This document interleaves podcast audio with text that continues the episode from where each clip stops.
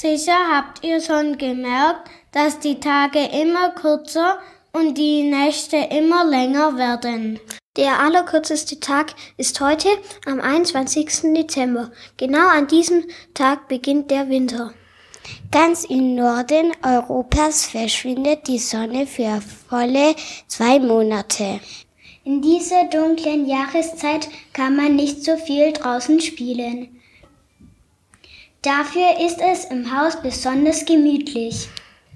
In der Zeit der tiefsten Dunkelheit erfolgt die Wende, das Licht wird wieder geboren. Die Christen feiern zu Weihnachten die Geburt von Jesus Christus, Gottes Sohn, der in die Welt kam.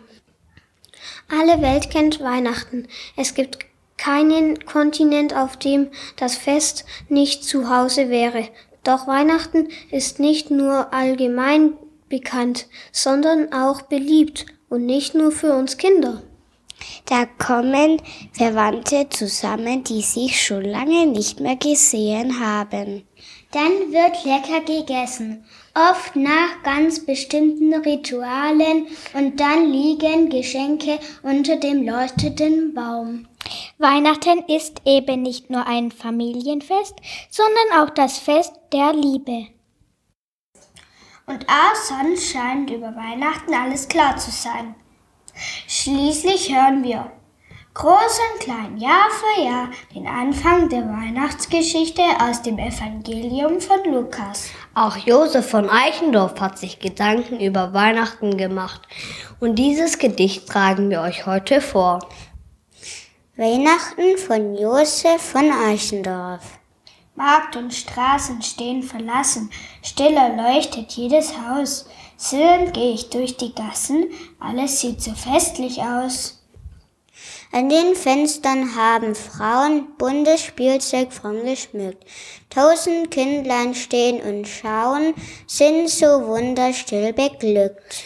Und ich wandere aus den Mauern bis hinaus ins weite Feld. Heeres glänzen heilge schauern, wie so weit und still die Welt. Sterne hoch die Kreise schlingen, aus der Schnees Einsamkeit steigt's wie wunderbares Singen, o du gnadenreiche Zeit.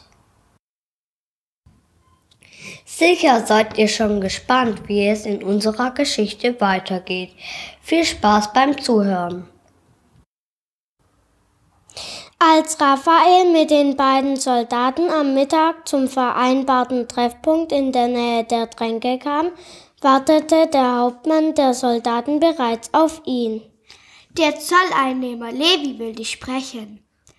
Und zwar sofort. Levi, was will der denn von mir? Das hat er nicht gesagt, aber du sollst allein kommen. Also geh schnell und besprich, was zu besprechen ist, und komm so schnell wie möglich wieder her. Du musst uns das Versteck des Verräters zeigen.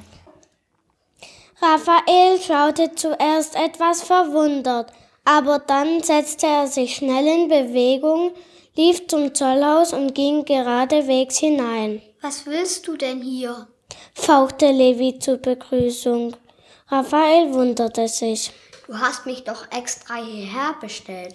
Ich nicht. Levi schüttelte den Kopf. Raphael schaute sich im Haus um.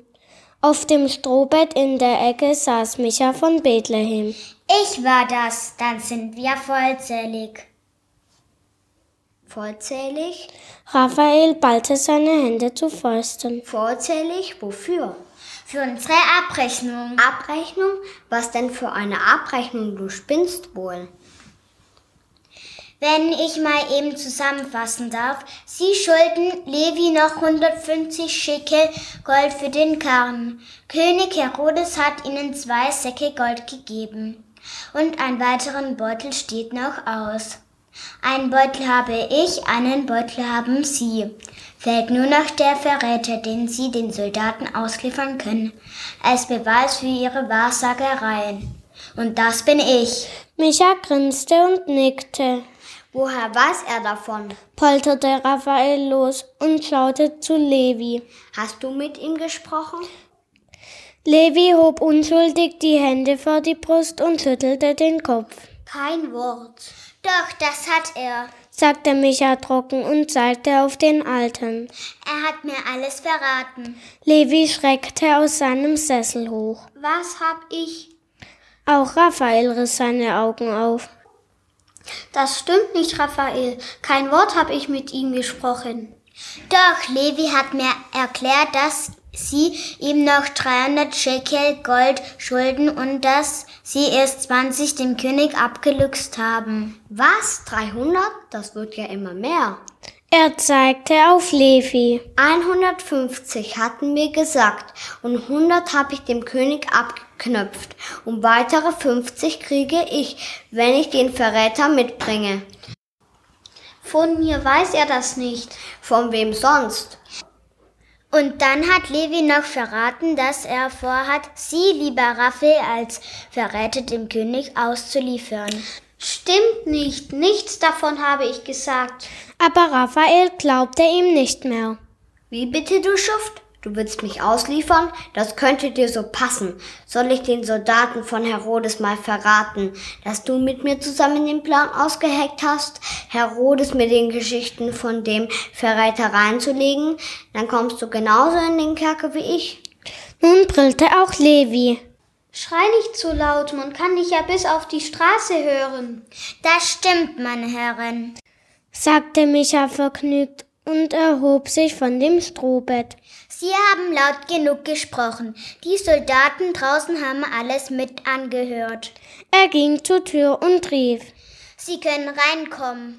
Im nächsten Augenblick stürmten etwa zehn Soldaten das Haus von Levi und nahmen die beiden Männer gefangen. Und du hast gesagt, der Junge kann uns nicht gefährlich werden, knurrte Levi an Raphael gewandt. Dann wurden die Ganoven zum Dorf hinausgeführt.